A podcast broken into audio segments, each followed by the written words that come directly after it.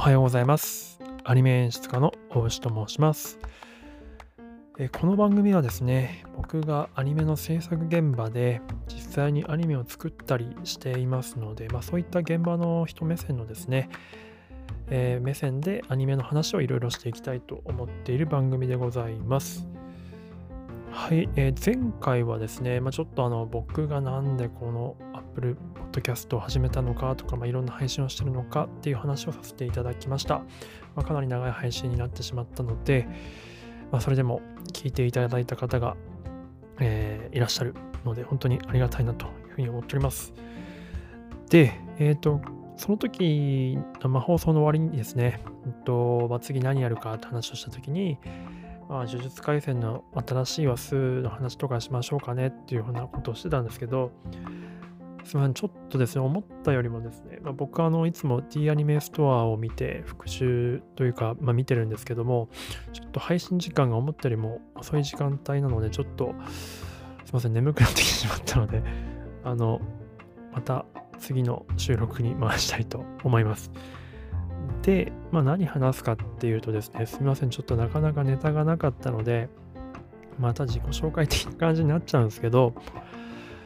まあ、僕が、まあ、アニメを目指したきっかけになった出来事みたいなことを話したいなと思います。あの、全く興味ない方いらっしゃると思うんで、大変恐縮なんですけども、まあ、ちょっといろいろと変な人生をそういった意味で言うと、そこの部分を送ってきてるので、まあ、ちょっと、まあもし興味あれば聞いていただきたいなと思っております。もう全く、まあ、本当にアニメとかですね、全然関係ない感じで人生歩んできたので、まあそういう感じでも、あ、アニメ業界入れるんだなっていう風な感じで思ってもらえるといいんじゃないかなと思ってます。はい、で僕は、あのまあ高校ぐらいまでずっとまあ野球やってまして、野球しかやってこなかったんですね。で、プロ野球選手を目指して野球ばっかやってたので、全然世間も知らずに、まあ、本当にいつかはイチローみたいになるみたいな感じで思ってたんですよ。で、またちょっと高校高校の途中でちょっと体を壊しちゃったりとか、まあ、いろいろ挫折を経験しまして、高校の途中で野球をやめて、で、大学どうするかってなった時に、まあ、その時に兄から借りた、まあ、イニシャル D っていう漫画がありまして、えっ、と、まあ、走り屋の漫画ですね。まあ、当時めちゃくちゃ流行ってましてですね、それにハマっちゃって、まあ、その、走り屋になりたいと。単純ですよね、アホですよね。あの走り屋になりたいっつって、あの、まあ、まさにそういった山があるようなところに行きたいってなったんですよ。なので、まあ、えー、と長野とか、まあ、信州大学とか、その辺をちょっと受けてみようと思ってですね、3年生の秋から一生懸命勉強したんですけど、まあ、ちょっと信州大学は受からなくて、えっ、と、福井、福井のですね、大学になんとか入れたんですね。えーで、福井の大学にもう福井もまあそれなりにかなり山があると。で、イニシャル D の主人公みたいにですね、うんと、ガソリンスタンドのバイトをして、本当に単純ですよね。で、えー、と走り屋目指してたので、まお金貯めて車を、えー、とヤフーオークションで買って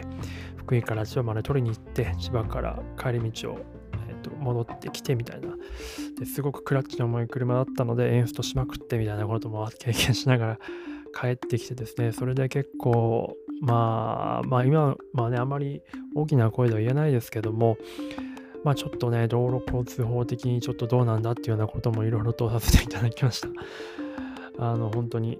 真似しないでいただきたいというか、まあ僕ももうしないように誓ってるんですけど、ちょっと危なかったですね。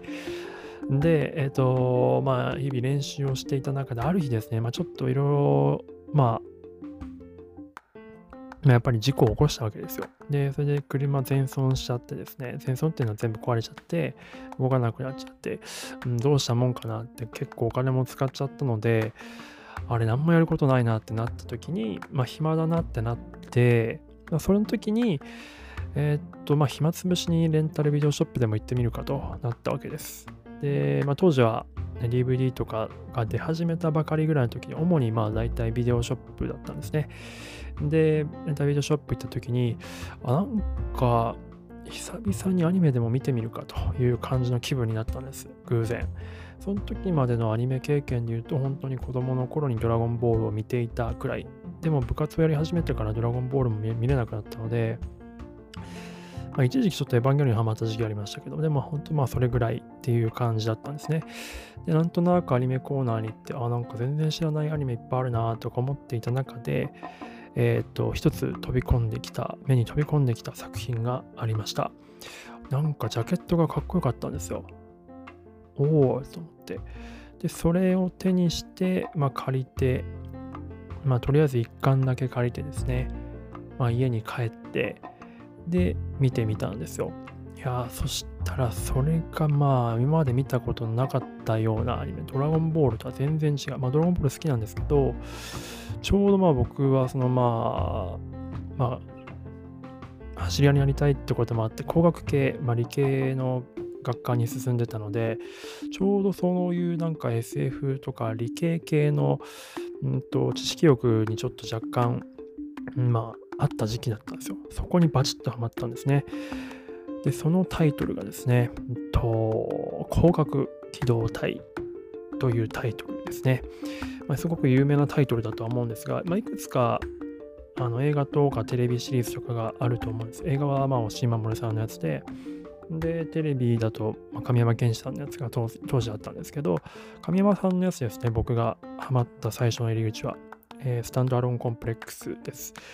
そこでまあハマっちゃってですね、そこからもうアニメ面白いってなって、もう芋づる式でいろんなアニメを見るようになって、まあ、大体当時はワンクールのアニメよりもツークールのアニメが多かったので、とまあ、2クールっていうと大体26話とか25話ぐらいなんですが、まあ、30分なので、大体1日1杯見ると見終える、見終えることが、見終われることができるんですね。なので、本当に一日中ずっとアニメを見て、レンタルビデオショップとの往復みたいな、もう本当に怠惰な生活を送ってました。で、そこがきっかけになってですね、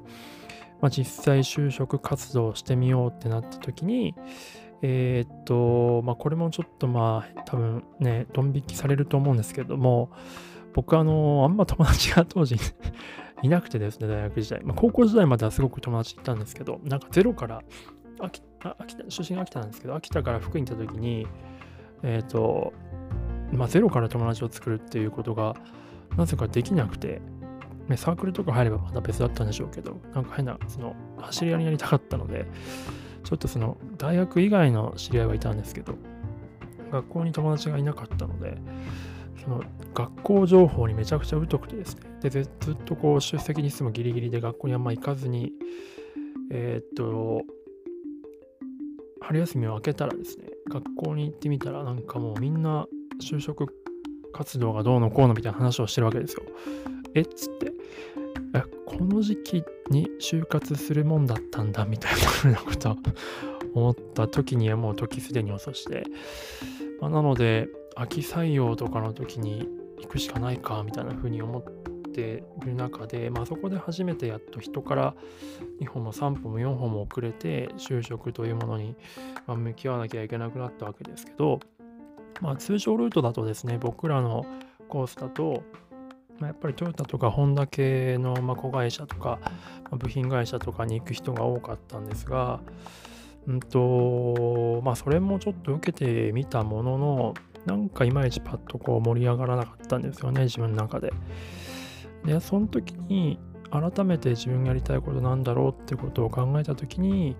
あ、なんかアニメ好きだったな、僕みたいな風に思ってですね。それでちょっとダメ元で、えっ、ー、と、アニメ会社も受けてみようという風になったんですね。それで、まあ、生まれて初めて東京に出ていくことになったわけです。まあ、その時は、今はね、結構地方にもアニメ制作会社ありますけど、当時はほぼほぼ8割、9割ぐらい東京だったんですよね。だから東京しか基本的には、あんまりそのインターネットで情報収集とかするようなこともそんなに当時はあんまできなかったので、まあ、やろうと思えばできたんでしょうけど、そこまで僕にあのネットリテラシーみたいなものもなかったので、なので、えっ、ー、と、まあ、東京に行ってですね、何社か受けまして、それで、あの、落ちたりしまして、えー、で、なんとかですね、1個受かったんですよね。それがまあ今のところなんですけれども、そこはたまたま実技試験があってですね、他のところは実技試験じゃなくて面接試験とかのグループディスカッションとかみたいな感じだったんですが、そこはもうことごとく落ちたりとかしまして、で、えーと、唯一実技試験のあったところにたまたま受かったという感じでした。まあ、その実技試験の内容はね、ちょっとここではまあ言えないんですけれども、まあ非常になかなかテンションの上がる、アニメファン好きとしてはテンションの上がる試験内容だったんですね。なので、まあ、たまたまその、まあ、題材となったテスト作品、あのテストになった題材の作品を僕がたまたま結構よく知ってたので、まあ多分受かったんじゃないかなっていう風な感じです。まあ本当なんか偶然ですよね。うん。まあという感じの、まあ、アニメ業界に入った経緯となっておりました。まあ、なので、あのー、本当に全然アニメ経験、アニメ専門学校とか、うんまあ、そういった経験とかがなくてもですね、業界には入れるんですね。特に今はもっともっと人手不足だったりするので、本当にアニメに興味のある方はですね、なんか、ぜひぜひ、こう、もう叩いてみたらいいんじゃないでしょうか、どっかの制作会社、好きな制作作品を作ってる制作会社とかに。まあ、ただ、まあちょっと、いろいろと、うんと、まあ、持ってる以上に厳しい面もあったりとかすると思うんで、まあ、脅かすわけじゃないですけど、まあ、その辺をね、ちょっといろいろとリサーチしていただいて、えー、言っていただけるといいんじゃないかなと思います。あの西照美さんっていうアニメーターの方がいらっしゃるんですけど、その人が出してる本があるんですね。えっと、ちょっとタイトルを今調べてみますが、その本がですね、すごく業界について分かりやすく読みやすい本になっているので、えっ、と、